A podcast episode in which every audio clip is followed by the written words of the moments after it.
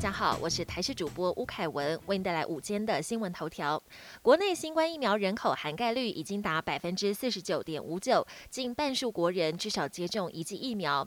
而第九轮疫苗接种，今天上午十点至周三中午十二点开放预约打第一剂 BNT 疫苗或第二剂高端疫苗，分别约有九十一万人、六十五万人符合预约资格。而 BNT 将在九月二十五号，高端将在二十七号起开。打。中秋连假进入第三天，台北市就有百货公司紧急停业。十九号晚间，搜狗百货、天母店以及大业高岛屋都接获卫生局通知，有确诊者足迹。业者除了提早结束营业并进行消毒，同时紧急公告，为了配合政府的防疫措施，二十号暂停营业，全馆清销，预计明天才会恢复营业。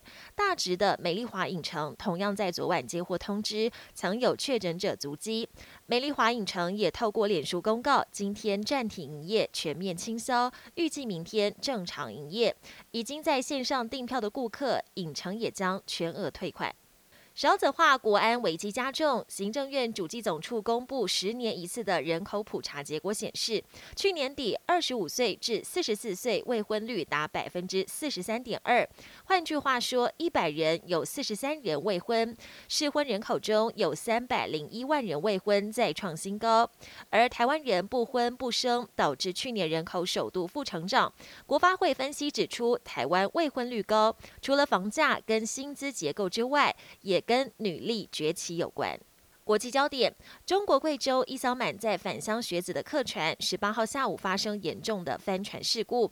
事件发生在贵州六盘水市的臧柯江水域，船上大部分乘客都是当地的中学学生，平日大多住校。适逢中秋假期，搭船返乡，却不幸遭逢意外。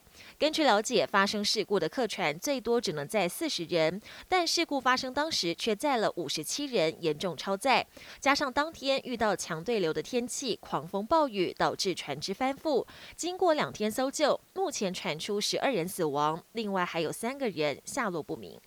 美国疫情稍不停，疫苗覆盖率偏低的几个州，新冠染疫跟住院人数不断增加，全美因新冠死亡累积人数快要突破七十万大关。阿拉巴马州因为疫情导致人口萎缩，尽管美国 FDA 专家小组反对全民施打追加剂，认为只有特定的族群需要施打第三剂，但白宫首席防疫顾问佛契受访时表示，未来人们很快就需要全面注射第三剂疫苗，才可能。能获得最佳防护力。美国海军一架教练机坠毁德州住宅区，幸运的是两名飞行员弹射获救。这起事件发生在德州莱克沃斯市，当地时间周日上午，飞行教官及学员驾驶 T 四五苍鹰教练机从事发地点以南约六百多公里的机场起飞。这次飞行属于例行训练，没想到飞越当地时不幸坠毁，还波及至少三间民宅。